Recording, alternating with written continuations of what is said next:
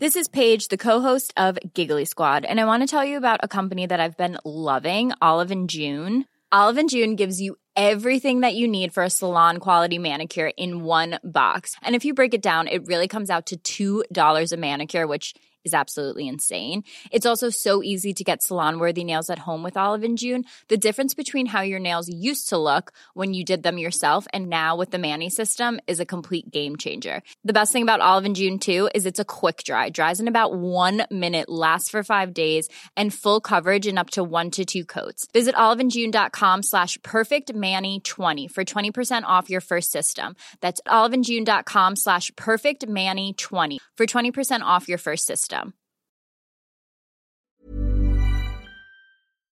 L'Entertainment Lab by Newton Studio, c'est le podcast 100% Brain Entertainment. Créatifs, responsables de marque, directeurs de plateformes technologiques, Pure Players Entertainment et Communicant 3.0 nous partagent leur point de vue sur l'avenir des marques et du divertissement à l'ère digitale. Ce podcast est animé par Alexis Ferber. Bonjour à tous, je suis ravi d'accueillir Hervé Bloch, qui est fondateur des événements Les Big Boss, mais également président de la société Business Co. Bonjour Hervé. Bonjour. C'est un plaisir de t'avoir pour ce podcast. Bah, les Big Boss, c'est un événement emblématique que tu as créé déjà il y a 10 ans. Comment t'en es, pour te connaître un peu mieux, avant d'en arriver à tout ça, c'était quoi les grandes lignes finalement de ton parcours? Alors, déjà les Big Boss, moi j'ai 47 ans, ça remonte de bien plus longtemps. Mhm. Je dirais que les Big Boss, ça a 60 ans. Alors pourquoi ça a 60 ans? Bonne accroche. il y, a, il y a 60 ans, mes parents se sont rencontrés au Club Méditerranée. Euh, ils se sont mariés, ils ont eu trois enfants. Et le Club Méditerranée est, euh, est vraiment inscrit euh, dans mon ADN. C'est euh, mes premiers émois, c'est euh, Mhm. mes premières vacances d'enfants, d'ados, d'adultes, etc. J'ai beaucoup observé, j'ai beaucoup admiré. Et ce que j'admirais le plus, c'était le chef de village. Mhm. Chef du village, c'est un mec euh, assez sportif, une trentaine d'années, euh, qui dirige euh, 100 géo et qui arrive toutes les semaines. C'est le GM, hein, comme on dit dans le, dans le jargon. Alors le géo, gentil organisateur, c'est le staff et Ouais, les là- gentils membres, c'est les clients. Ouais. Et donc, euh, il a son équipe géo, il est chef de village, il a tous les jours, toutes les semaines, 1000 euh, vacanciers différents. Et il arrive euh, à prénommer tous les gens qui croient. Ah oui, ça c'est fort. ça. Et moi, j'étais toujours euh, impressionné. Et euh, voilà, donc ça, c'est... la technique Jacques Chirac. hein. Tu sais, c'est ce qu'il disait. hein. La force, c'est de connaître le prénom de chaque personne. Bah, exactement. D'ailleurs, Jacques Chirac, on est né le même jour, le 1er décembre, on est sagittaires tous les deux. Et, euh, et donc, voilà, donc ça, c'est une première émanation, une première origi- origine. Alors, bien sûr, pas que ça. La deuxième origine, c'est que moi, je suis très, très business. Euh, je suis rentré dans le digital en 99. Mhm. J'étais un bébé du digital. J'ai connu Aquarelle, Auckland, Ibazar, Allociné, euh, donc toutes ces premières euh, euh, startups euh, du Mhm. digital. J'ai grandi avec eux et j'ai travaillé chez des prestataires pendant une quinzaine d'années. Mhm. Et donc j'ai consommé des salons. Je consommais Mhm. des, euh, euh, des, des, euh, des événements qui permettaient de générer du business. Un Et peu partout, sur du francilien, et du j'étais province. jamais satisfait. J'étais jamais satisfait. Bon, euh, on, nous, on nous donnait accès à, à des inscrits d'une conférence, mais c'était des Gmail, des stagiaires, des étudiants. On attendait dans des stands, et puis c'était pas les, les- les bons profils qui arrivaient dans les allées. Et donc, au, au fur et à mesure, j'ai euh, forgé ma conviction et j'ai considéré que euh, bah, euh, quoi de mieux que d'être servi par soi-même et de créer son propre événement. Donc, j'avais cette inspiration Club Med, j'avais euh, euh, ces lacunes que j'avais constatées sur les événements. Et puis, je refais un, un feedback, donc là, un flashback d'il y a 20 ans, Mhm. 25 ans maintenant. J'ai une copine qui m'appelle et me dit Hervé, je monte une agence de speed dating en France. Euh, veux-tu être animateur? Je fais, tu sais, euh, moi, je, je viens d'être diplômé, euh, je suis jeune cadre euh, chez IBM. euh, non, je peux, je peux pas en faire mon métier. Ah non, c'est pas du tout un métier. C'est deux soirs par semaine. Tu vas dans des bars branchés à Bastille. et puis, tu, tu accueilles une Marrant, vingtaine de, de filles. euh, Il y a une animatrice qui s'occupe d'une vingtaine euh, d'hommes. C'est par tranche d'âge. Et puis voilà, vous les faites évoluer. Il y a un petit Mm. gong. Ils se rencontrent 7 minutes. T'avais quoi là, une petite trentaine ou un peu Ouais, moins un même, peu moins, un peu moins. Je devais avoir euh, 25 ans, je devais avoir ouais 20, euh, 22 ans, quelque chose de genre. Je Ah ouais, t'es jeune, ah ouais. 22, 23 ans. Et, euh, et donc euh, me, me voilà avec mon petit gong et euh, des rencontres de 7 minutes, des rencontres amoureuses Ouais. de 7 minutes. Pas mal. Et en fait, j'ai observé. Mhm. Et en fait, qu'est-ce qui se passe pendant ces 7 minutes? Il y a les deux cerveaux qui se parlent entre eux. Le cerveau gauche qui est rationnel, Mhm. cartésien, le cerveau droit qui est émotionnel, affectif. Les deux se parlent et ils se disent tiens, Tu l'aimes bien, toi, la personne? Ouais, écoute, elle a l'air sensée. Ouais, franchement, euh, ça dégage quelque chose, de l'énergie, de l'attirance. Et donc, si les deux se parlent et valident, on a quelque chose euh, de concret. Et donc, euh, bah. C'était avant j'ai, Tinder et tout ça. hein. C'était avant les sites de ça qui est rencontres, drôle. hein. mythiques, etc. Mhm. D'ailleurs, pour la petite histoire, euh, la genèse d'un speed dating, c'est un rabbin à New York Mhm. qui euh, développe ce concept pour faire se marier les juifs de euh, sa communauté, les donc les juifs très pratiquants de sa communauté, parce que voilà, en 7 minutes, c'était suffisant pour dire, bah tiens, euh, ce sera ta femme, ce sera ton mari, etc. Donc après, c'est arrivé dans toutes les capitales occidentales, à Paris, et donc c'est là que, euh, que moi, je l'ai fait pendant 2-3 mois. Voilà, donc ça aussi, c'est une deuxième inspiration, c'est le business en 7 minutes. Et puis la troisième inspiration, euh, donc d'un côté le relationnel bienveillant du Club Med, la convivialité, de l'autre côté euh, euh, les speed dating business, et puis enfin euh, les manques que j'avais pu voir moi quand j'étais prestataire et que je trouvais Mhm. pas à ma fin. Bon, fo- force de, de toute cette expérience-là, en 2013, je Mhm. décide de faire un événement qui s'appelle à l'époque les Big Boss font du ski. D'accord. Donc En hommage, hommage à. Tu sais qu'on l'a eu. hein. Il, du ski. il est venu, Patrice Lecomte, et moi je le connais bien. Et en bien. plus, on est un peu amis. Et c'est quelqu'un que je- j'admire énormément. Oh, ce serait bien de le faire venir. Fais-le venir, fais-le Et, venir à la bah, je Winter Edition je pour lui les 10 ans. écrire, euh, Ça peut être hyper Je sympa. vais lui écrire, mais c'est quel... figure-toi, c'est un des premiers invités qu'on a eu au podcast. C'est quelqu'un qui a été toujours bienveillant avec moi. Et c'est vrai que les Mm. grands réals sont très accessibles. Et alors, c'est drôle, je fais une petite, je spoil un peu, Mm. mais Patrice Lecomte est, est saoulé de la musique, pourtant qu'on aime tant des, bronzés, avec euh, qui était Pierre Pierre, Bachelet, Bachelet, Pierre, Bachelet. Bachelet, et ben tout à une fait. fois j'étais au ski, je lui ai dit Pierre Bachelet. Il m'a dit ah j'en peux plus, Mm. on me saoule avec Pierre C'est- C'est Bachelet. Gainsbourg aussi qui a fait aussi Sex and Son euh, pour, euh, pour Voilà. les bronzés. Et euh, ben sache que le Réal, il aimait il pas en peut cette plus. musique. il en peut Il, plus. aimait- il a jamais même aimé, hein. je crois même quand il était en montage. Mais donc on le salue. Et donc toi, les bronzés, ça faisait partie d'une inspi aussi. euh, Bah, C'était le Club Med, tu vois. Donc tout, le- tout, ouais. tout, tout ça venait, venait de la même logique. Et donc en 2013, je décide de faire un événement ski. Alors pourquoi je l'appelle euh, les Big Boss font du ski? Parce qu'à l'époque, il y avait une pub de cadre emploi avec un mug avec écrit Boss et un autre mug avec écrit Big Boss. Et donc l'idée, c'était de dire euh, continuez votre carrière pour. euh, à- atteindre le niveau Big Boss. Donc je, trou- je trouvais ça sympathique, donc j'ai gardé la marque Big Boss. Et, et puis ils font du ski parce que c'était en, en hommage mhm. à Fernand Bonnevie. Alors, qui était Fernand Bonnevie Ah non, ça là, c'est là tu fais une bonne, un bon quiz là. Là, je, je l'ai pas celui-là. hein. Alors, Fernand Bonnevie, c'était, il venait de mourir en 2013, le moniteur de Jean-Claude Duss Ah bah dans voilà. Les Bronzés font du ski. on est raccord avec Michel C'était le vrai moniteur. Euh, il était, c'était pas un acteur. Hein, il faisait, C'est pas l'autre, hein, c'est pas l'autre qui fait les plantés de bâton, qui Si, est un c'est peu lui. bronzé. Ah, si, c'est lui. lui. Ah oui, oui, avec Jean-Claude. le vin chaud là. Ah c'est oui, ça, ah oui. exactement. Fernand il est bon, lui. Fernand Bonnevie, c'était pas un acteur qu'on a pris euh, pour l'occasion, c'était un vrai moniteur de ski qui a fait l'acteur comme ça pour l'événement. Et donc il y avait une petite brève dans un magazine, je, je- je trouvais ça sympathique. Et donc euh, voilà, je me suis dit tiens, je vais mixer tout ça, les big boss d'un côté, euh, les bronzés font du ski de l'autre, ça s'appelle les big boss font du ski. Et c'est parti. C'est Euh, drôle quand même. hein. Je, je l'annonce à une soirée.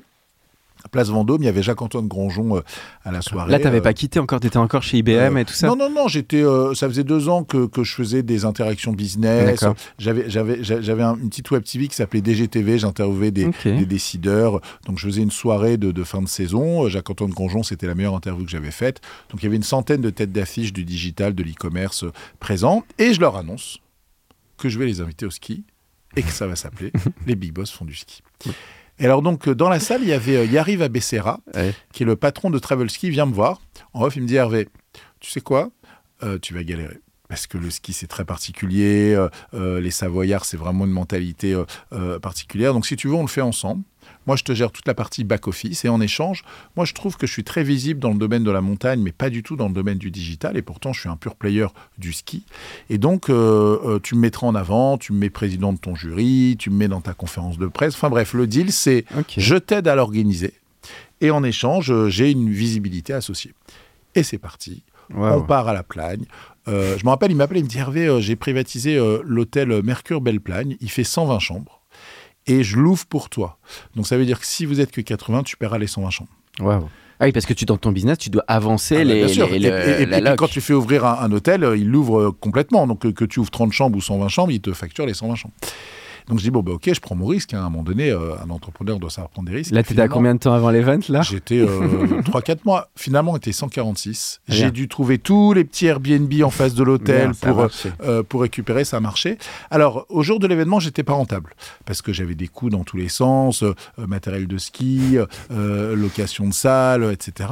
Par contre, j'avais un modèle très atypique à l'époque, comme il fallait démontrer, hein, parce que j'avais pas de crédibilité dans l'univers événementiel. J'avais proposé à des partenaires d'être payés à la performance. C'est-à-dire qu'il y avait un petit fixe qui amortissait une partie de mes charges, train, hôtel, etc. Et puis un variable sur les deals signés. Donc au jour de l'événement, c'était pas rentable. Mhm. Et il s'est trouvé que deux énormes deals se sont signés. Un deal avec Celio pour 800 000 euros, bravo. un deal avec BetClick pour 323 000 euros. Et donc, il y a eu plus d'un million d'euros sur ces deux deals. Avec une rémunération de 10%, ça faisait 100 000 euros. Euh, et donc, c'est ça qui a permis la rentabilité du premier événement. Alors, ce qui est alors, c'est super que tu aies fait là l'amorce du storytelling. D'ailleurs, on voit vraiment, c'est- il y a, il y a des super ingrédients. Alors, c'est intéressant ce que tu as dit au début. Tu avais fait plein d'événements, mais il te manquait quelque chose. Et là, tu viens de dire une des clés. C'est que ce follow-up et cette construction de relations après l'événement Mm. devenait important. Parce que moi, pour aussi avoir fait des France Digitales, il y a plein de bons événements. Mais souvent, le risque, c'est cette espèce de rencontre. Et puis après, les gens, ils font des relances, puis il se passe, les gens sont occupés, etc. Donc, ça, tout de suite, tu as vu ce truc-là. Ce de dire, ce je vais que j'ai vu surtout, Ouais. C'est un peu euh, comme ce que disait TF1 il y a quelques années, euh, le temps de cerveau disponible. La fameuse phrase de quoi. Exactement. Et donc, euh, moi, je crée les conditions pour qu'un décideur et un partenaire se rencontrent et aient un niveau d'engagement et d'émotion. Voilà. C'est-à-dire que quand tu rencontres quelqu'un euh, dans un hall d'exposition, c'est froid, c'est neutre. Il y a des cartes de visite, T'as pas créé, tu vois, les gens ils sont obligés de mettre leurs photos sur le carte de visite pour qu'on se rappelle d'eux, etc. Quand tu viens de faire du ski, que tu es un after-ski, que tu discutes avec un, un décideur qui a été filtré, parce que Mhm. nous on est, on est très dur dans la sélection euh, des deux côtés, bah, c'est deux êtres humains Mhm. passionnés de digital qui se parlent. C'est bien ça. L'un est en position d'acheteur, l'autre est en position de vendeur. Et d'ailleurs, moi, en 10 ans, j'ai vu des gens tourner, hein, des Mhm. décideurs devenir prestataires, des prestataires devenir décideurs. Donc ça tourne. Il faut jamais insulter l'avenir. Et donc, moi, je me rappelle très bien le, le premier samedi du premier événement en 2013. Il avait fait super beau. J'avais mis des petites euh, fontaines de chocolat avec des brochettes de bonbons à toutes les tables. Et les gens kiffaient. Et je voyais C'est la clé. dans leurs le plaisir, yeux le plaisir. Ils avaient plaisir à échanger ensemble. Et c'est ce plaisir, c'est cette émotion hein. Qu'on convertit en business. Ça, c'est fort ce que tu dis sur l'émotion. Bah, je retiens, bah, comme je me, ça me fait penser là quand tu disais tu étais au début dans les speed dating de, du 11e à Paris. C'est cette alchimie, Exactement. ce fit que tu as réussi et qui est clé en vrai dans le business parce que c'est vrai qu'au-delà des noms de groupes, etc., c'est toujours une histoire de personnes, surtout en Exactement. B2B. Exactement. Et c'est ça que tu as mis au cœur de, de ton modèle. En un fait, petit la, peu. la baseline des Big Boss, on, on- on l'a on l'a mis en place il y a 5 ans, c'est business as it should be. Très provocateur, Mmh, hein, le business tel qu'il devrait être. Mhm. Alors ça vient aussi d'un slogan du Club Med qui était Life as it should be. Donc la vie telle qu'elle devrait être, d'accord? Et donc moi je considère que le business tel qu'il devrait être, c'est celui que je développe depuis maintenant 10 ans avec une forte emprise de relations humaines. Alors pourquoi? En fait, dans le business aujourd'hui depuis 20 ans, on se trompe. Depuis qu'on a accès aux outils informatiques modernes, depuis qu'on a des commerciaux professionnels, etc., on va travailler les sujets fonctionnels, pricing, euh, euh, les sujets techniques. Et puis au dernier moment, dans la phase de décision, Ouais. tu vois, quand on se dit, bon allez, j'ai deux offres, elles sont à peu près similaires, qui je choisis? Eh ben, je vais choisir celui qui m'a donné le plus envie. Bah Nous, oui. on fait l'inverse. On crée d'abord les conditions pour que deux êtres humains aient envie de travailler. Et quand ils ont envie de travailler ensemble, ils espèrent tous les deux que l'offre va matcher. C'est très vrai ce que tu dis, et d'ailleurs ça pose des questions, parce que la France c'est un pays latin, on- ça, ça- ça- ça serait supposé être au cœur, mais ça l'est pas tant que ça. Dans Ça la de manière... moins en moins. C'est- Alors pourquoi? Parce que c'est plus désin- on est dans un monde un peu plus désincarné, il y a eu le. Covid, il y a les tensions sur les prix, il y a un peu les gens sont plus stressés, il y a tout ça en fait. Exactement. Alors qu'en fait, le digital, c'est très stressant parce que pour un décideur, ça change tout le temps. Il y a deux ans, on parlait que euh, de data. Il y a un an, on parlait que de métavers. Cette année, on parle que d'intelligence artificielle. Et donc, à un moment donné, ils sont perdus. Et qui sont les experts? C'est les partenaires. C'est les experts qui peuvent expliquer en quoi une stratégie euh, de podcast peut être pertinent pour faire du brand content, en quoi euh, le métaverse peut être pertinent pour agréger des communautés. Et donc, en fait, euh, on se trompe hein, souvent. Le décideur qui euh, choisit les bons partenaires, c'est comme une équipe de foot, c'est un sélectionneur de Mhm, foot. vrai il est là pour dis. choisir son équipe étendue, donc il a ses collaborateurs et ses partenaires, et, et- et- et c'est tout ce combo qui va créer la pertinence, l'efficacité, les chiffres, la réussite. Moi, je me rappelle un jour, j'ai un, j'ai d'ailleurs, il est assez connu, c'est Jean-Pierre Nadir. Jean-Pierre Nadir, Mmh. Oui, de Easy qui, euh, qui est Mmh. dans euh, Easy Voyage. Et qui a fait l'émission sur M6. Exactement, qui veut être mon associé. Il y a une quinzaine d'années, il vient me voir, me dit Hervé, je voulais te féliciter et je voulais te remercier. Je dis, Ah bon, pourquoi? Bah Parce que euh, euh, j'ai Hervé Sevestre, qui était mon directeur marketing adjoint. Tu lui as présenté plein de prestataires qui nous ont beaucoup aidés sur nos sujets de monétisation, de CRM, de data. Du coup, je l'ai je l'ai promu. Il est devenu directeur marketing. Et franchement, c'est grâce à toi. Ah, sympa. Et donc, ce qui m'a expliqué à ce moment-là, c'est que le décideur qui fait les bons choix de partenaires, il avance plus vite. Donc, on a, le décideur a toujours l'impression d'être un peu le seigneur qui a, qui a le droit de vie ou de mort sur ses futurs fournisseurs, Mmh. alors qu'en fait, C'est du partenariat c'est maintenant. du partenariat. Ça peut pas être un qui écrase l'autre. On n'est pas dans la grande distribution pour aller négocier le centime de, de points euh, sur le Nutella ou le Crunch. On est dans, dans- dans une logique de partenariat. C'est-à-dire que si tu tombes sur le bon partenaire, il va te faire progresser. et gagner du temps. Et ça, tu trouves ça de toi qui as vu c'est intéressant parce que tu as vu depuis 2013 l'évolution. On devient de plus en plus partenarial. Enfin, c'est ce qu'on devrait être should be. Est-ce que comme t'as- quelle est ta vision? Ça a évolué Bah, un petit moi, peu moi, je ou trouve pas? que le, le Covid a, a empiré les choses. Aujourd'hui, moi, j'ai mes, mes commerciaux, par exemple, ils ont une moyenne d'âge aller entre 25 et 35 ans. Mhm. Pour eux, ils trouvent ça inutile de faire deux heures de trajet pour aller en rendez-vous physique. Ils considèrent que c'est mieux d'enchaîner Ah, des visios. d'accord. Mais c'est nul parce qu'une visio, on n'a pas euh, tout- tous les sens. On a à peine le regard, on a à Mm. peine le son, on voit rien. Là, aujourd'hui, on dégage une énergie, on dégage euh, euh, des sens. En fait, on- nous sommes des mammifères, nous sommes des animaux relationnels. On a besoin de tous les sens pour apprécier, jauger. Et souvent d'ailleurs, les deals se font quand même encore sur des coins de table et en Bien physique. évidemment. Et les visios, c'est trop désincarné. On enchaîne les calls de 30 minutes. Exactement. Et finalement, il n'y a pas l'humain bah, qu'on peut avoir là dans notre rencontre. Parce que c'est Hervé, il faut dire, alors, petit storytelling, ça fait des années euh, que moi je veux faire les Big Boss. Je vais avoir la chance d'y aller il y a dans quelques jours. D'ailleurs, merci Hervé. Et on est. euh, et effectivement. euh, j'ai hâte de le découvrir et c'est vrai que bah, c'est maintenant qu'on se rencontre, on s'était un peu parlé, mais c'est vrai qu'une rencontre finalement c'est toujours fondateur de tout ce qui va se passer derrière. Évidemment. Et donc le visio finalement a un petit peu dilué cette relation. Mais le business, ça reste un moment des personnes, des salles de, ré- de rencontrer, quoi. Je te raconter une anecdote. Moi, je suis très très présent sur LinkedIn. Depuis 2007, j'étais un des premiers en France. J'ai 30 000 connexions sur LinkedIn. C'est plafonné à 30 000. Et je suis comme toi, je suis à 30 000. Donc je supprime des gens au fur et à mesure, les ceux avec lesquels j'ai moins d'interaction, pour ajouter euh, les nouveaux. Et donc, euh, finalement, faut pas se leurrer. C'est pas ça la puissance d'un réseau. La quantité, parce que globalement, si je devais faire un déj avec chacun d'entre eux tous les ans, je ferais 100 déj par jour. donc autant dire que c'est pas possible, hein, sinon je pèserais euh, 800 kilos. Et donc, euh, et donc techniquement, bien sûr, dans ces 30 000, j'ai des interactions, j'anime une communauté, mais euh, ce qui est intéressant, c'est ce qu'on appelle les strong connections. Et les strong Mm. connections, c'est ce qu'on a vu en vrai, c'est Qui on développent. interagit. Euh, effectivement, là, moi, j'ai des gens qui se précipitent pour venir aux 10 ans parce qu'ils ont vécu l'événement un an, deux ans, trois ans. Ils ont envie de revenir, ils ont envie de revoir ce que c'est devenu. Ça a beaucoup changé les Big Mhm. Boss. On était 150, j'avais une stagiaire et moi. Maintenant, euh, on est 750 sur un événement et j'ai 50 collaborateurs qui vont opérer l'événement. Pas Et moi, je ne serai que le chef de village pour prénommer tous ces participants qui sont venus Et tu arrives 10 ans. alors encore, pro du, t'es le Jacques Chirac Alors, de. à, à- à force, à force de d'observer et d'admirer, tu connais euh, les, anniversaires Ça, ça c'est Dans être les anniversaires, T'en es non. pas en, revanche, en revanche, je sais exactement quelle conversation j'ai eue avec les Ah, avec t'as une chacun. super mémoire. Et ouais. donc, je sais revenir sur la conversation deux ans, trois ans après. Et Et je sais même dire dans quel événement ils sont venus. Je vais te raconter une autre anecdote marrante sur le sujet. Il y a à peu près euh, 3-4 ans, j'étais euh, euh, dans, un, euh, dans une péniche branchée de la capitale pour, la soirée de, de levée de fonds d'un prestataire du digital. Et donc, j'entends un mec, de dos, hein, j'étais de dos, j'entends un mec casser les big boss. Aïe. Et, euh, et en face de lui, donc là je voyais les gens en face, euh, des gens qui participent au Big Boss et qui défendaient. Ah. Donc il était non mais les Big Boss c'est n'importe quoi, se retrouver en maillot de bain, en chaussures de ski, mais c'est n'importe quoi, un week-end, c'est complètement con. Et les deux autres disent, mais pas du tout.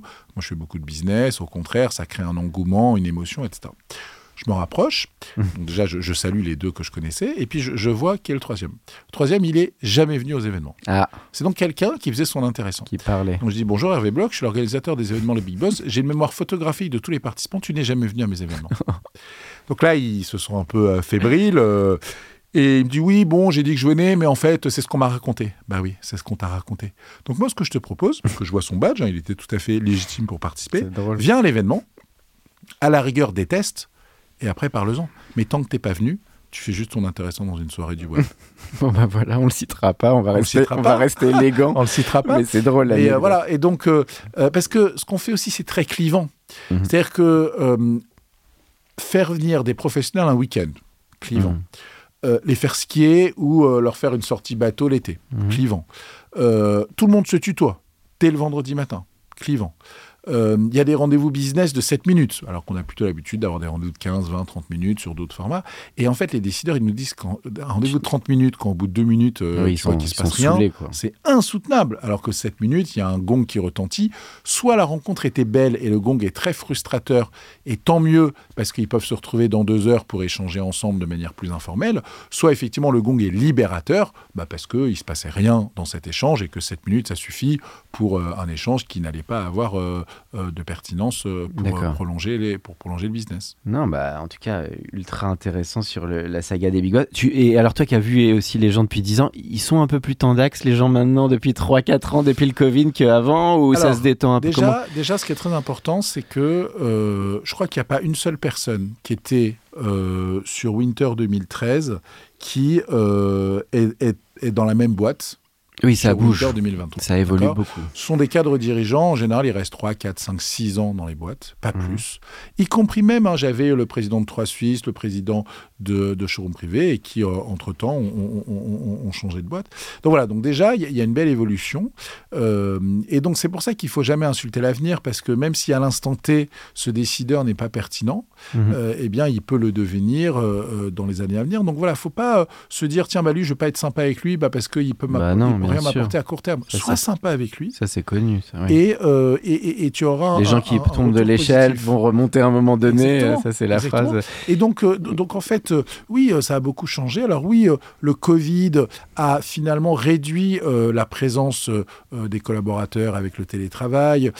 Et donc, c'est pour ça que des événements comme les nôtres ou des lieux comme Château Oui, Fort ça amène un peu bien. de, de, Parce de que ça, lien, re- ça du remet lien. du lien. Enfin, je veux dire, les gens qui se retrouvent deux jours, trois jours chez eux, euh, bon, alors ceux qui ont une belle maison avec un jardin, c'est sympathique, mais ceux qui sont dans un trois pièces dans Paris euh, avec une petite fenêtre, euh, ça les rend fous. Donc c'est vrai que c'est de l'inspi, c'est aussi de découvrir, c'est de parce que c'est quand même des métiers où il faut tout le temps aussi avoir un peu de renouvellement et quand on est des semaines un peu chargées, on n'a pas le temps de faire ça. Mm. Donc toi t'amènes aussi cette fenêtre euh, qui est intéressante pour ces personnes. En fait, les, les décideurs, ils ont plus le temps.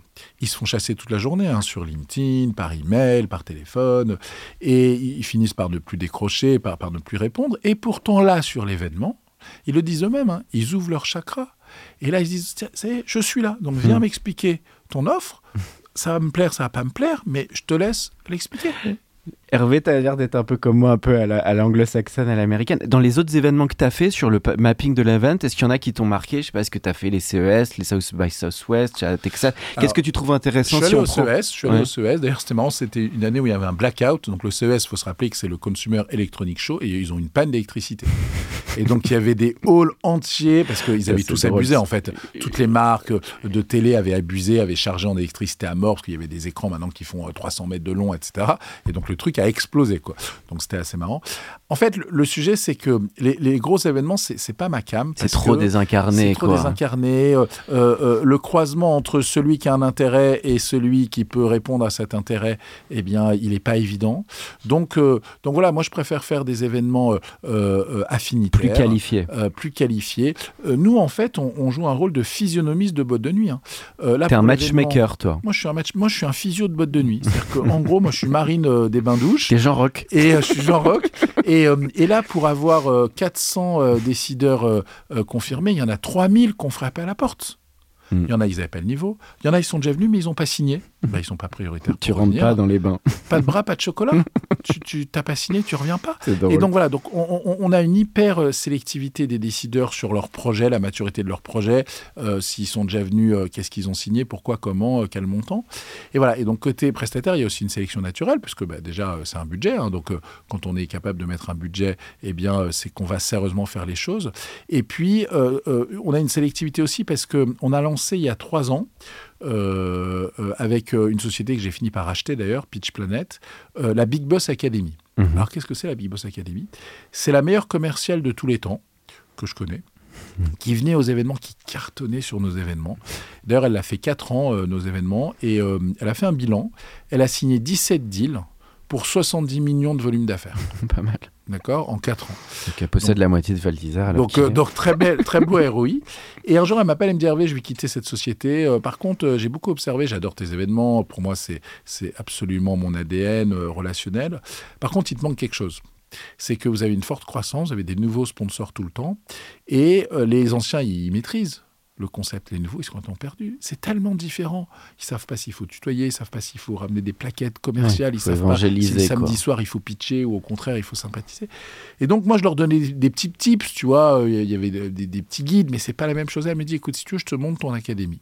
Je vais former Malin. les nouveaux prestataires ou les nouveaux commerciaux des prestataires qui sont déjà actifs pour qu'ils aient la meilleure préparation à l'événement. Et donc la baseline, c'est oublier de se préparer, c'est se préparer à être oublié. Ah, pas mal.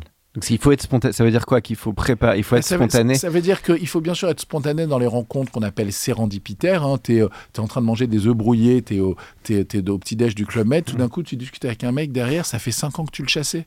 Et là, tu es avec lui à côté. Oui, bien sûr. Donc là, C'est toujours comme ça alors, dans la si vie. tu commences à dégainer euh, ta plaquette, Oui. ta, carte, ta carte de visite, tu l'emmerdes. Peut-être parler Non, des cornflakes d'ailleurs. Voilà. D'abord. Et, et- et donc d'abord tu parles des cornflakes, euh, du bacon et des œufs brouillés, et tu as créé un lien. Bien après tu iras, iras rebondir sur ce lien. Intéressant. Donc, euh, donc voilà, donc en, en Cette gros- académie va un petit peu plus donner des tips. Alors c'est bien parce que pour le podcast, ça fait une bonne transition puisque le podcast, j'aime bien donner des petits tips. Donc comme t'es les pitchs, t'as dû en voir un paquet Mm. et côté Presta annonceur, on va faire des deux côtés. Dis-nous côté Presta. Ah, je te les- raconte une anecdote. Je te raconte Mm. Moi, j'aime bien raconter des anecdotes. Ouais, on voit, t'en as des 10 ans- bonnes. Hein. T'es un bon storyteller. Avec, hein. avec 10 ans Forcément. euh, d'événements. Euh, un jour, j'ai euh, j'ai un décideur, il est directeur digital de Euler Hermès. Mm. D'accord? Et puis, euh, il fait, euh, il écoute euh, les, les, les prestats qui viennent se présenter à lui. Donc, le décideur, il est assis à sa table et toi, tu vas circuler de table en table pour aller faire tes rendez-vous. Et donc, à un moment donné, euh, donc le rendez-vous dure 7 minutes. D'accord? Il faut surtout pas parler pendant 7 minutes, sinon tu ne laisses pas la parole à l'autre. Il Oui. faut juste faire un pitch de 1 minute 30, laisser la réaction de l'autre et puis construire une approche. Et donc là, il y a un, un prestat qui prend, la qui prend la parole pendant 7 minutes et qui présente toutes ses références du luxe. Mhm. Et donc le gong retentit. Et à un moment donné, euh, euh, Romain Robin euh, reprend la parole. Il dit Écoute, je suis désolé, mais j'ai pas réussi à te, à te reprendre la parole. hein. Mais en fait, Euler Hermès, c'est pas Hermès. Hum. Euler Hermès, c'est de l'assurance crédit à l'export. Ah, il a perdu. Et toi, tu as cru que c'était Hermès. Mais si tu m'avais dit au bout d'une minute trente, est-ce que ça Ouais. va mon pitch, etc., je t'aurais rebondi tout de suite Ouais. en disant attention, ne me présente pas que tes références du luxe, puisque moi je fais de l'assurance Donc un peu d'interaction, ça peut servir. hein.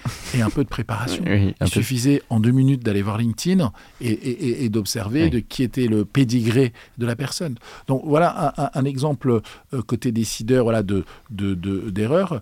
Côté Presta, un jour j'ai un Presta, il me dit, tu sais Hervé, euh, voilà, on vient de, de conclure un partenariat, je voulais juste te dire, mon DG est magicien. Mm. Voilà, je te donne cette info, t'en fais ce que tu veux. Je lui écoute, bah, j'ai une idée. Tu vas dire à ton, à ton DG magicien de venir à l'événement avec un billet de 50 euros et un billet de 500 euros. Comme il fait du search, tu sais, donc c'est de l'achat de mots-clés euh, sur Google et autres, et ben pendant, son, pendant ces 7 minutes, il va faire une prestation de magie. Il va dire C'est quoi mon métier? Ben, Mon métier, c'est que ce billet de 50, hop, il devient un billet de 500. C'est drôle. ça. Et donc, voilà, on les va talents cachés. On va s'en rappeler. Oui. Tu vois, contrairement, bah, voilà, moi je fais du search, donc euh, je connais bien les algorithmes de Google. Tu vois, c'est tout de Ça, suite, c'est ma- crées- c'est c'est fort ce que tu. Souvent, c'est dans les petits livres moi, que j'aimais bien là, de, sur le, le marketing. Comment visuellement euh, tu peux toucher beaucoup plus parfois qu'un long discours ou une longue presse PowerPoint. Moi, j'ai écrit un, Euh, un ouvrage il y, a, il y a maintenant 13 ans qui s'appelle Les 7 péchés capitaux du marketing digital. Donc, j'ai adapté les 7 péchés capitaux. T'es un fan de Seven aussi etc. euh, en, en fait, j'ai expliqué que chaque péché était finalement un des enjeux du digital. C'était un petit livre, hein, il a été tiré à 2000 exemplaires. Je vois beaucoup de gens, un peu des, des vieux de la vieille du web, qui l'ont dans leur bibliothèque et autres. Et donc, et donc voilà, c'est beaucoup de vulgarisation. En fait, le digital, moi, j'anime une communauté dans le digital, mais je suis un sachant du digital. Euh, euh, je, je fais de temps en temps des prestations euh, de conseils et autres, et donc vraiment, je, je connais bien ces sujets. Et d'ailleurs, j'ai besoin de bien connaître ces sujets pour choisir Oui. les bons prestataires, pour choisir les bonnes catégories. T'es un peu Tu vois. prescripteur de tendance, t'es au milieu de tout ça. Exactement. Et alors d'ailleurs, en tendance, bon, sans tout dévoiler, mais toi, tu trouves des tendances intéressantes que tu trouves dans les nouveaux prestataires. Qu'est-ce qui se développe pas mal, un peu en côté business, toi? Bah, en fait, je me rappelle l'année dernière, on a fait une, une- on a fait une learning expedition dédiée métaverse pendant l'événement. Mhm. Donc là, c'était le, le samedi matin à 8h. Donc, Ça peut retomber et- le métaverse depuis l'IA. voilà, exactement. Et donc, mais je peux dire qu'à l'époque, tout le monde était là, ils étaient comme des dingues. Ils étaient taqués, donc ils ont vu euh, euh, tous ces sujets. On leur a montré les wallets, on leur a livré un NFT euh, personnalisé, on, le, euh, on leur a montré Sandbox, etc. Et, et ils étaient tous euh, comme des dingues. Et boum L'IA arrive, redéfinit les cartes. Et, euh, et, et d'ailleurs, ce qui est marrant, c'est que autant le métaverse, c'est un pari, c'est un pari euh, aujourd'hui, euh, bah, on va dire audacieux, si ce n'est un pari foireux. Même Google, enfin Facebook a changé de nom hein, pour s'appeler Meta. G- globalement, bon, aujourd'hui, on n'en a pas démontré la pertinence, alors que l'IA, c'est sûr, certain que l'IA, c'est en Oui, profondeur. et et ce qui terrorise tout le monde dans l'IA, c'est que ça fait 200 ans que les révolutions industrielles attaquent le col bleu, donc l'ouvrier, l'agriculteur. Et bien là, ça fait quelques mois qu'on va s'attaquer au col blanc, le cadre. Mhm. Le graphique, euh, enfin le, le- le graphiste, le développeur. euh, Voilà, c'est-à-dire que euh, l'IA, il faut s'en emparer Mhm. euh, avant que l'IA euh, s'empare de nous. quoi. Tu penses que ça va remplacer ou c'est un combo en vrai? Ça va être ce qui va se jouer, c'est le Bah, collaboratif. Il y a deux approches. Il y a deux approches. Moi, par exemple, j'ai deux graphistes. Mhm. Je pourrais en virer un et considérer que l'IA va euh, compléter l'autre. Je le fais pas. Euh, ils peuvent se rassurer. Ce que je fais, c'est que je leur demande à eux de maîtriser l'IA Voilà, pour qu'à eux deux, plus ça au lieu de joue. produire euh, 100 créations euh, dans l'année, ils en produisent 1000. Mhm. D'accord? Et c'est vrai que là, on a fait les 10 ans. Euh, on a fait un livre des 10 ans que, que, que, que je pourrais te, euh, te dédicacer euh, à la Winter Edition avec plaisir. Merci. Et euh, donc, c'est un livre de 460 pages. On a 60 interviews de décideurs, de partenaires Génial. emblématiques, des gens qui sont venus sur l'événement, des gens comme Harry Roselmack, des gens comme ouais. euh, Brahim Asloum, euh, Ty Chris, euh, Jean-Marc Sylvestre. Et donc, euh, c'est vraiment le livre épopée des big boss. Et, euh, et des fois, on avait, il nous manquait des photos et autres, mais avec l'intelligence artificielle, on fait tout aujourd'hui. C'est-à-dire qu'à un moment donné, je trouve une photo basse def que j'ai retrouvée sur Facebook, truc, t'appuies sur un bouton et hop, ça la remet en haute def, ça vient compléter la photo. Mhm. Enfin, c'est impressionnant, quoi. Mhm. Donc, euh, donc très clairement, euh, l'IA va déstabiliser l'ensemble des lignes. Et d'ailleurs, la thématique de cette Winter Edition, c'est l'IA. On, Mhm. a- on aura de l'IA sur toutes les conférences. Euh, c'est la thématique de la présidente du jury. C'est, on a pas mal de sponsors qui euh, euh, ont, sont des, des, des ancêtres de l'IA Mhm. ou euh, des, des néophytes de l'IA, mais qui vont voilà, adopter l'IA dans, dans le cadre de leur offre. Et donc, autant, moi, je pensais que le métaverse était un effet de mode, et c'est ça qui est en train de se confirmer. Autant l'IA, c'est pas du tout un effet de mode. Enfin, L'IA, c'est sûr qu'on va entendre parler sur les prochains mois, prochaines années, prochaines C'est sûr, décennies. ça fait plus partie des, des réalités. Le- le- les marques, finalement, ce qu'elles attendent le plus Parce que je- vous êtes pas mal orienté perf et e-commerce. J'ai vu qu'historiquement, c'était beaucoup de prestataires là-dedans. Tu te sens dans les tendances Qu'est-ce qu'ils veulent le plus, finalement? Bah, en fait, euh, je pense que c'est un combo, c'est-à-dire qu'ils ont besoin de data de plus en Mhm. plus, ils ont besoin d'IA euh, récemment, ils ont besoin de content, parce qu'ils doivent lier finalement les mathématiques et l'émotion. Mhm. C'est comme ça qu'on fonctionne. Quand on a 10 millions de clients, bah, on a forcément des flux de data et puis on doit quand même créer de l'émotion. Comment créer de l'émotion quand on a 10 millions de clients? Et donc, euh, faut pas opposer en fait. faut pas opposer le contenu à la data. Non, c'est faut pas, co- faut pas complémentaire. composer l'IA. Enfin, euh, faut pas, co- faut pas euh, confronter l'intelligence humaine et l'intelligence artificielle. Il y a, il y a des petites vidéos qui circulent en ce moment sur LinkedIn qui sont assez marrantes. Un- un robot qui danse Mhm. et un robot qui joue au ping-pong. Et tu te dis, putain, vraiment le niveau, et en fait, c'est des fakes. Mhm. C'est-à-dire qu'en gros, c'est pour nous dire attention, ça va bientôt arriver. Pour l'instant, c'est pas le cas. En fait, les, robots, l'intelligence artificielle, ils savent faire des trucs euh, très très pointus que l'homme n'arrive pas à faire très facilement.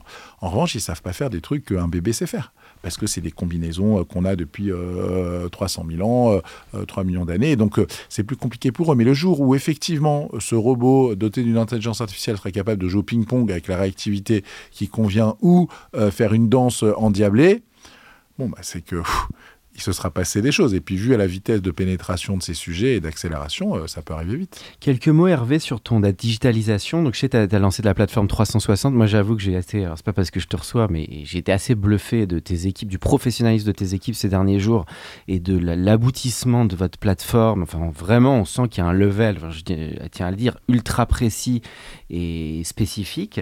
Tu peux parler de ce service et comment il amène une modernisation là-dedans aussi? En fait, en 2020, Euh, on est fin février, l'Italie est confinée, euh, on ne sait pas si ça va arriver en France. Euh, bon, Macron commence à prendre la parole. Oui. Et donc là, moi, je me dis, oulala, ça sent pas bon pour Tout les le 20 monde a événements. flippé dans l'événementiel à ce Ça, moment-là. ça sent pas bon pour les 20 événements que j'avais encore à déployer sur l'année. J'en avais déjà fait 3 ou 4.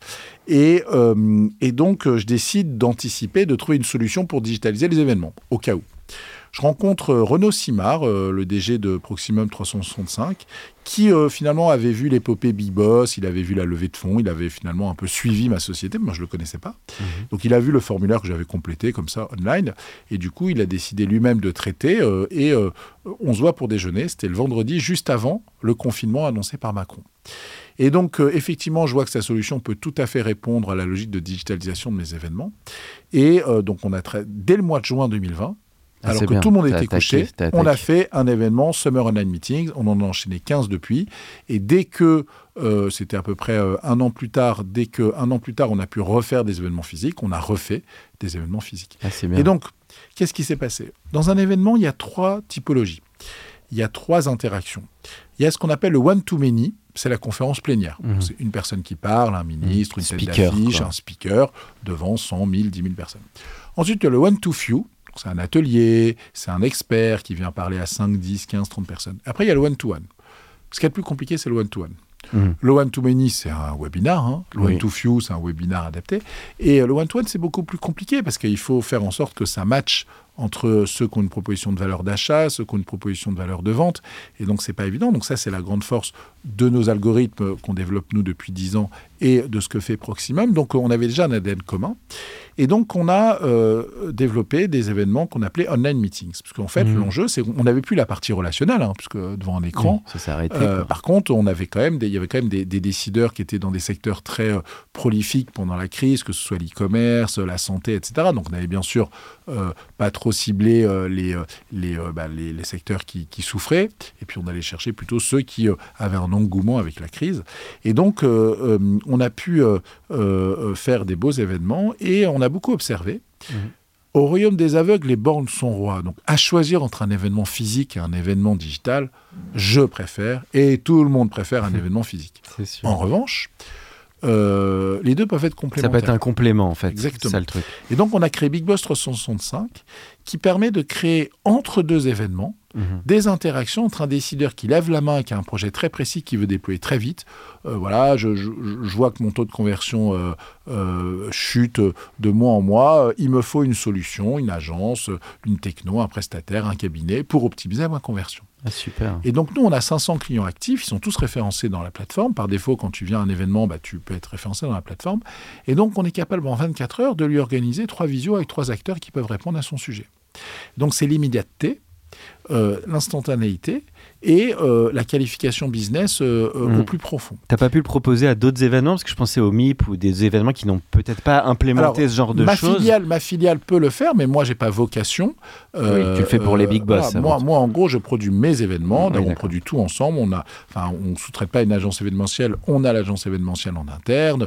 On sous-traite pas le bizdev. On a les commerciaux Oui, en interne. Enfin, voilà, prod. tout est vraiment produit en interne. Ok, super intéressant. Petite question, je, je rebondis sur bah, tout le début de ton podcast, sur l'émotion. Et ce que tu as dit, ça me faisait penser à un film Vendeur avec Gilbert Malky où il dit finalement le vendeur c'est toi. Hmm, c'est des- pas les portes de la gloire, ça il y a le truc avec Boulevard, mais je crois Ouais. qu'il y a un autre film qui s'appelle Vendeur. Avec Gilbert Melki et, qui, cette phrase m'avait marqué qui est le vendeur finalement au- au-delà de l'entreprise du produit c'est toi c'est un peu ce que tu disais Mm. sur l'intuitu personnel l'humain et donc toi qui as dû voir beaucoup de sales quelles ont été, tu trouves, les clés des vendeurs? Alors, tu as parlé un peu de l'écoute, et finalement, de toi, euh, qui déjà, toi, est un bon sales. Déjà, hein. déjà, déjà, euh, moi j'ai une, défini... enfin, une définition. Et Grandjean, et juste avant que tu y ailles, parce que tu as parlé de Jacques-Antoine Grandjean, il avait dit une phrase qui m'a marqué. Il a dit Le plus rare, c'est des très bons développeurs et des très bons vendeurs. C'est vrai, c'est vrai. Et euh, tout à fait, parce que bah, c'est- c'est c'est- c'est des marchés pénuriques, les deux. Alors, euh, déjà, un commercial. Euh, moi, j'estime que le meilleur commercial, c'est celui qui cumule deux aptitudes. Souvent, ils en ont qu'une. Alors, quand ils en ont zéro, il ne faut pas les embaucher en commercial. hein. Souvent, ils en ont qu'une. Et ça marche pas. Ou c'est difficile. Euh, alors, il y a le commercial qui est besogneux. Il travaille.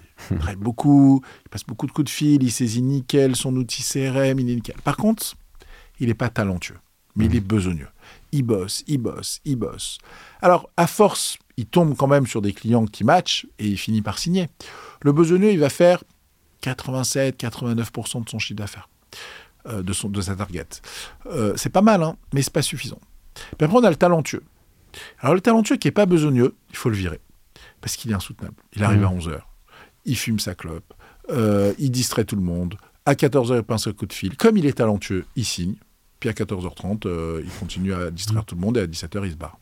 Et il fait 120% de ses objectifs. Sauf qu'il distrait tout le monde, il Ah oui, agace tout le monde. C'est pas bon ça. Et donc, le bon vendeur, c'est un peu comme le bon chasseur, hein, du des inconnus, le bon vendeur, Et Galinette Cendré. Galinette Cendré, c'est celui qui est besogneux et talentueux.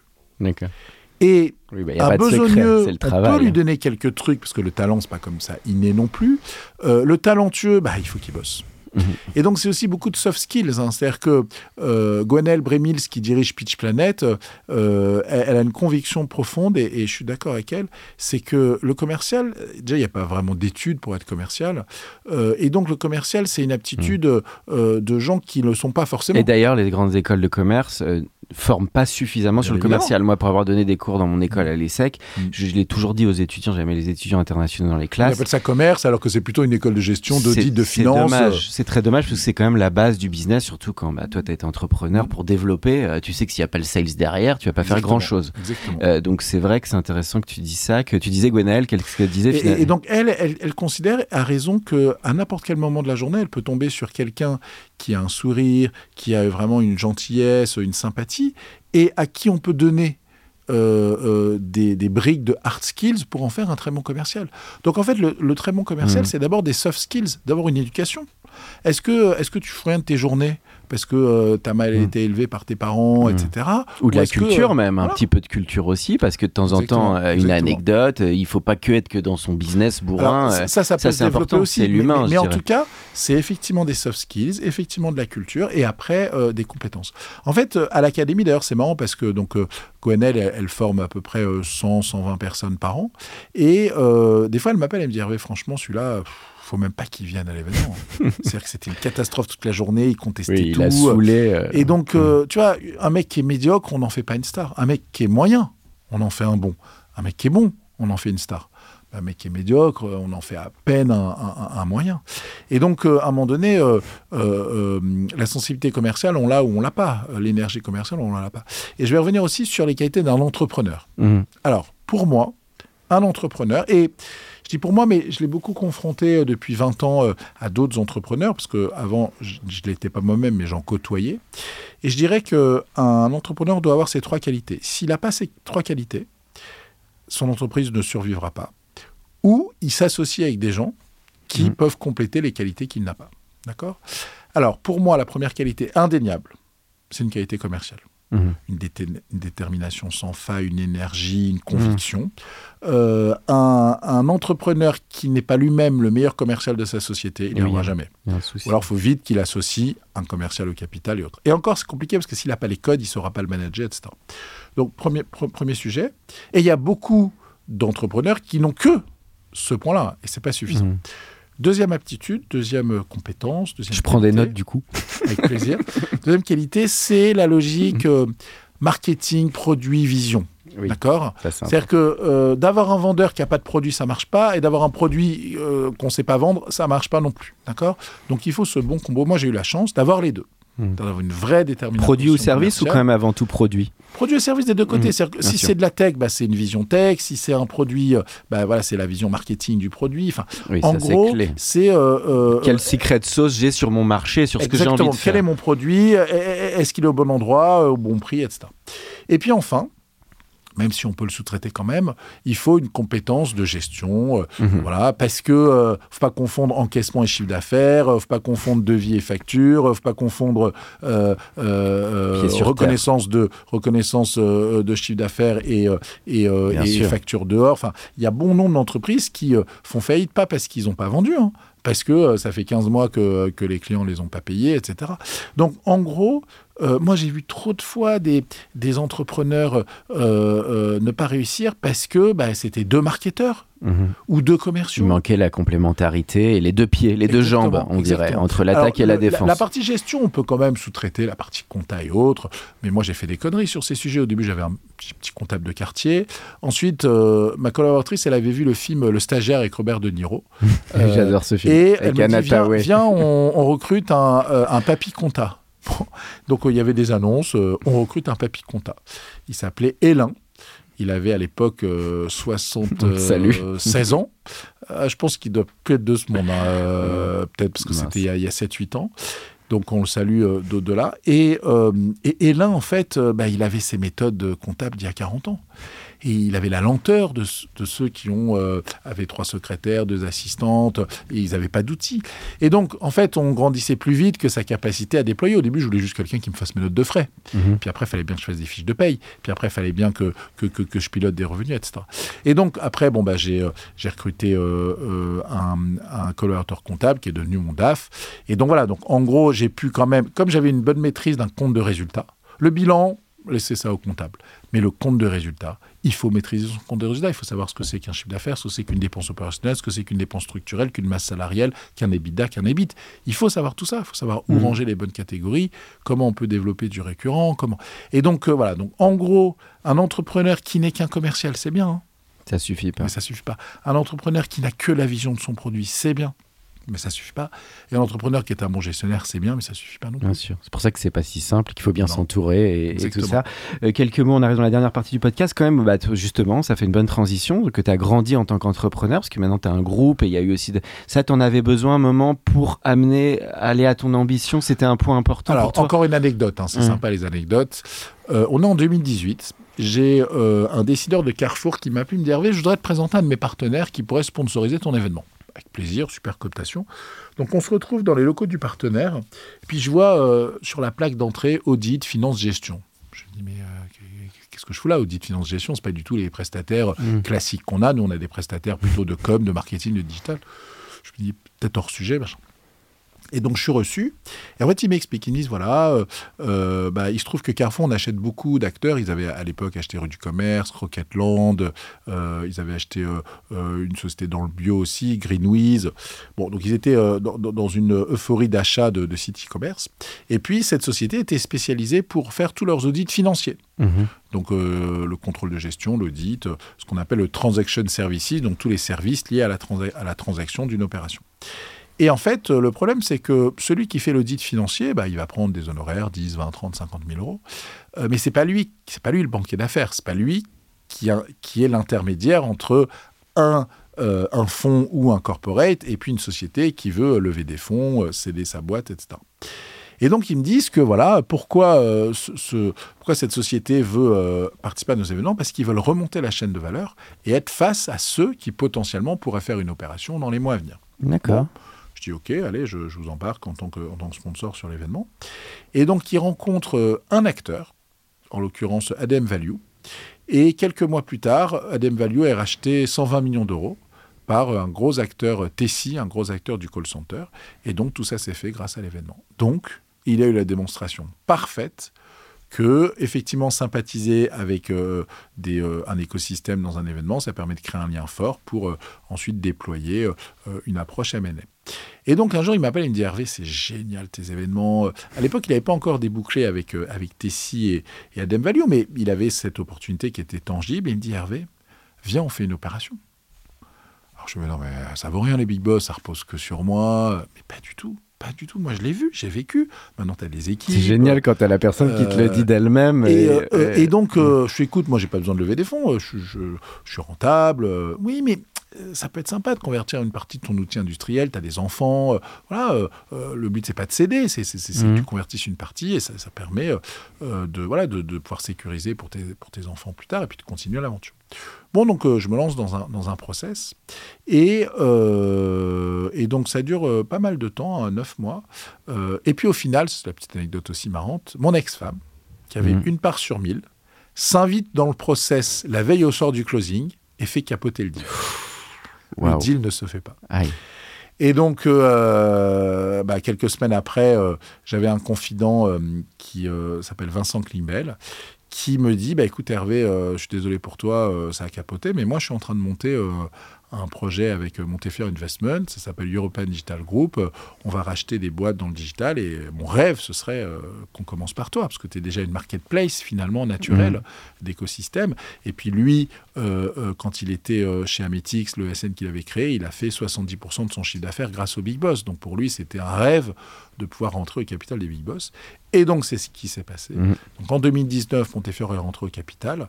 Entre-temps, j'ai racheté cher la part de mon ex-femme, hein, puisqu'il fallait que, mhm. que, je puisse être libre de, tous les mouvements euh, capitalistiques. Et donc, euh, ben, j'ai fait une opération. Et je ne l'ai pas fait. Euh, et d'ailleurs, c'est le meilleur moment. Il ne faut surtout pas faire une opération quand on en a besoin. Oui, parce que quand on est au bord de, euh, de la faillite et autres, bah, on n'intéresse personne, parce que c'est voilà, on a envie de voir des, des, gens qui brillent et pas des gens qui, qui souffrent. Et donc, euh, donc j'ai cédé une majorité de mon capital, 60%, et, euh, et donc, bah, quatre ans plus tard, on est toujours là. effectivement, je suis passé de, de 20 personnes à 110. Mm. on a triplé notre chiffre d'affaires. Génial. on a doublé nos bénéfices. Euh, on a gardé l'ADN. Euh, bah, c'est bien, ça a bien pris.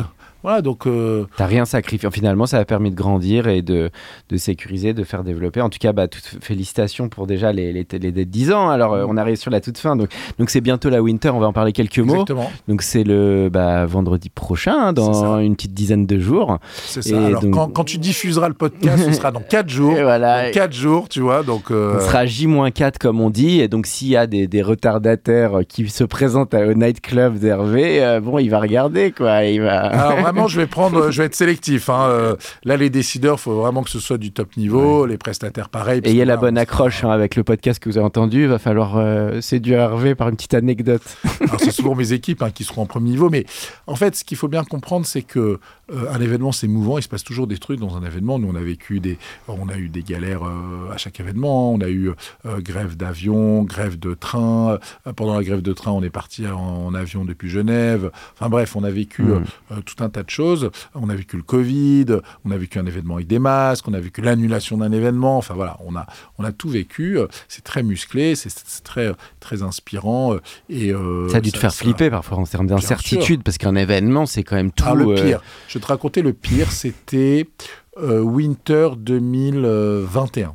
Mmh. D'accord? Winter 2021, le Covid est passé, en tout cas la deuxième ou troisième vague, on fait l'événement. D'accord mm. Puis on ne sait pas pourquoi Castex, qui était le Premier ministre de l'époque, il prend la parole le 25 novembre. Hello Bon, euh, il y a peut-être un Covid qui revient, donc euh, vous ne ferez pas de, de, de sapin, d'entreprise, de fête de fin d'année, euh, vous ne ferez pas.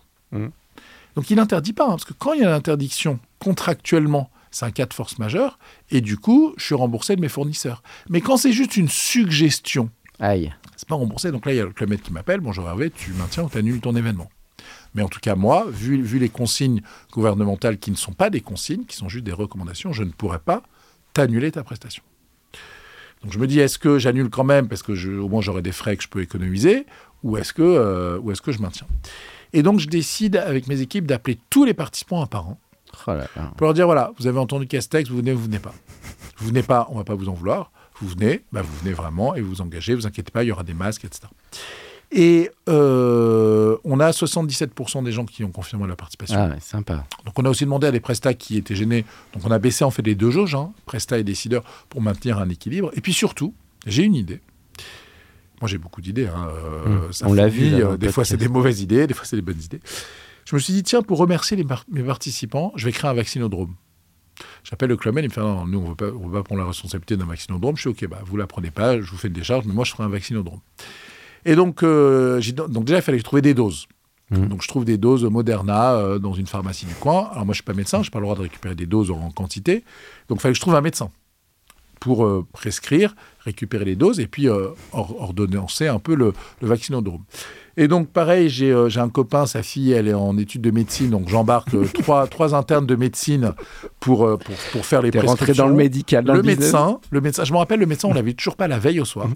J'étais avec mon, mon, collaborateur qui gère tous les décideurs qui me voyait galérer, tu sais, j'ai appelé tout ce que je pouvais, machin, et puis il me dit, mais tu sais, moi, mon beau-père, mhm. il est ophtalmo. Et un ophtalmo, c'est un médecin. Alors, même si c'est concentré sur les yeux, ça a quand même fait mhm. ses études de médecine et ça peut largement superviser un vaccinodrome, euh, tu vois. Et donc, euh, dis, appelle-le, appelle-le. Donc il dit OK. Pour son gendre, il, il a voulu euh, faire l'exercice. Et donc, euh, on a pu confirmer les doses, euh, organiser le vaccinodrome. On a vacciné 128 personnes. J'étais le 128e. J'ai attendu que tout le monde se vaccine pour, pour faire ma deuxième dose. Et je trouvais que c'était un- une bonne symbolique de remercier ces participants qui avaient été engagés malgré les contraintes gouvernementales, de leur proposer une dose en avant-première. Bah, c'est fort de ton, sur ton inventivité, la résilience d'avoir passé quand même cette, cette crise en étant, en étant agile. Alors la question que je pose à tous les invités, là on va aller plus sur le cinéma, je sais que tu aimes bien aussi, tu aimes bien l'entertainment, mais euh, un, un film, une série, une musique, euh, des choses qui t'accompagnent vraiment, euh, qui, ça peut être d'avant ou récent. Ce matin, j'avais une petite vidéo là euh, sur un réseau social de Itinéraire d'un enfant gâté. C'est sympa, Ah Itinéraire d'un oui, ah bah, hein. D'ailleurs, euh, ce qui est très marrant, c'est qu'on ne sait pas qui est l'enfant gâté. Est-ce que c'est celui, est-ce que c'est Belmondo ou est-ce que c'est. Anconina C'est un peu les deux. Exact. Euh, Le fameux bonjour d'Anconina avec le Belmondo. bonjour ou jamais être étonné. C'est pour toi, le bonjour dans les événements. Exactement, exactement.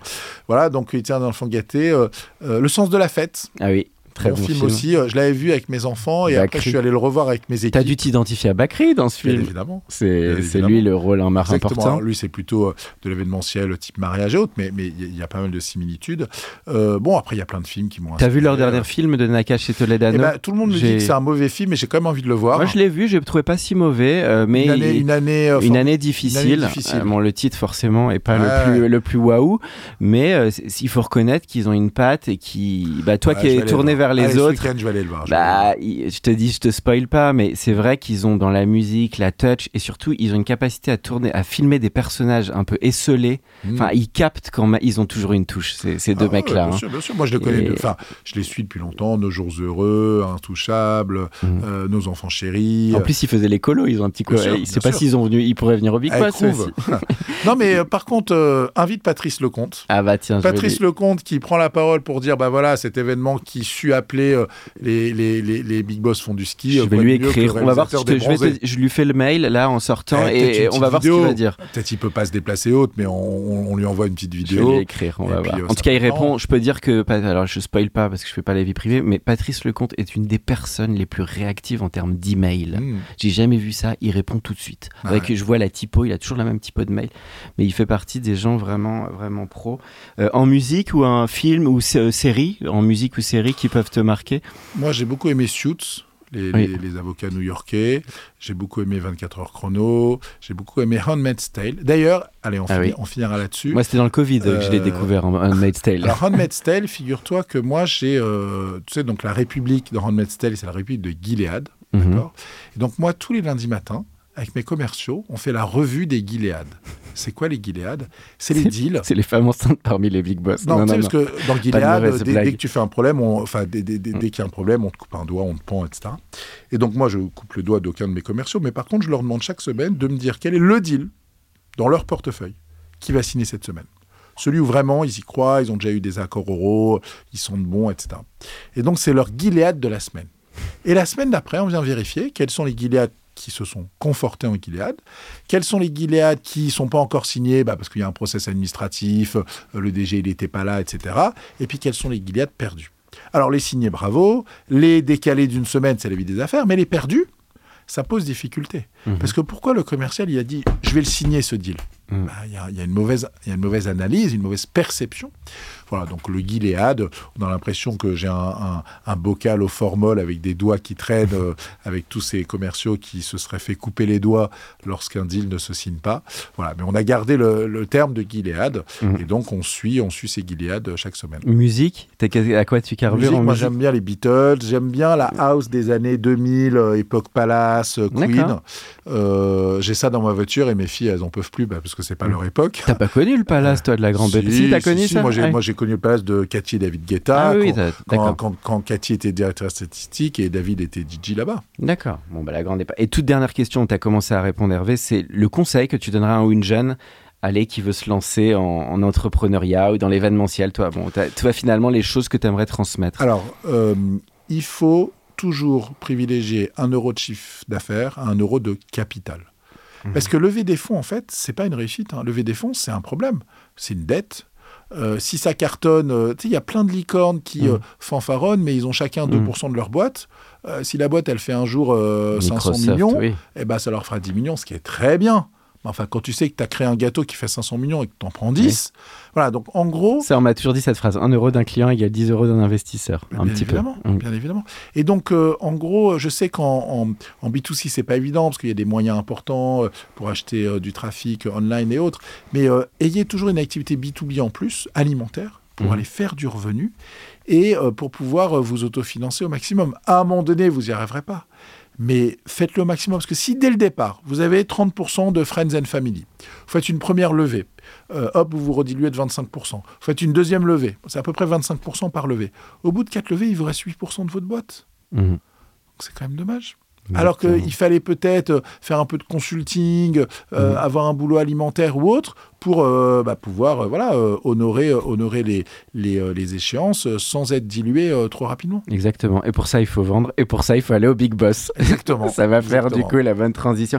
Et bah Hervé, un grand merci. C'était super d'avoir ton podcast et de toutes tes anecdotes. Et on va avoir plaisir de découvrir bah, la Big Boss bientôt Winter. Et voilà. Merci beaucoup à toi. Avec plaisir. Pour ceux qui sont encore avec nous, merci de nous avoir écoutés. Pensez à aller mettre une note au podcast dans la section notes et avis sur Apple Podcast. Cela nous ferait énormément plaisir et nous permettrait de continuer à faire grandir ce podcast consacré au Brain Entertainment. À bientôt pour un nouvel épisode. Hi, I'm Daniel, founder of Pretty Litter. Did you know cats tend to hide symptoms of sickness and pain? I learned this the hard way after losing my cat, Gingy. So I created Pretty Litter, a health monitoring litter that helps detect early signs of illness by changing colors, saving you money and potentially your cat's life. Pretty Litter is veterinarian developed, and it's the easiest way to keep tabs on your fur baby's health right at home. Go to prettylitter.com and use code ACAST for 20% off your first order and a free cat toy. Terms and conditions apply. See site for details. Planning for your next trip? Elevate your travel style with Quince. Quince has all the jet setting essentials you'll want for your next getaway, like European linen, premium luggage options, buttery soft Italian leather bags, and so much more. And is all priced at 50 to 80% less than similar brands. Plus, Quince only works with factories that use safe and ethical manufacturing practices. Pack your bags with high-quality essentials you'll be wearing for vacations to come with Quince. Go to quince.com slash pack for free shipping and 365-day returns.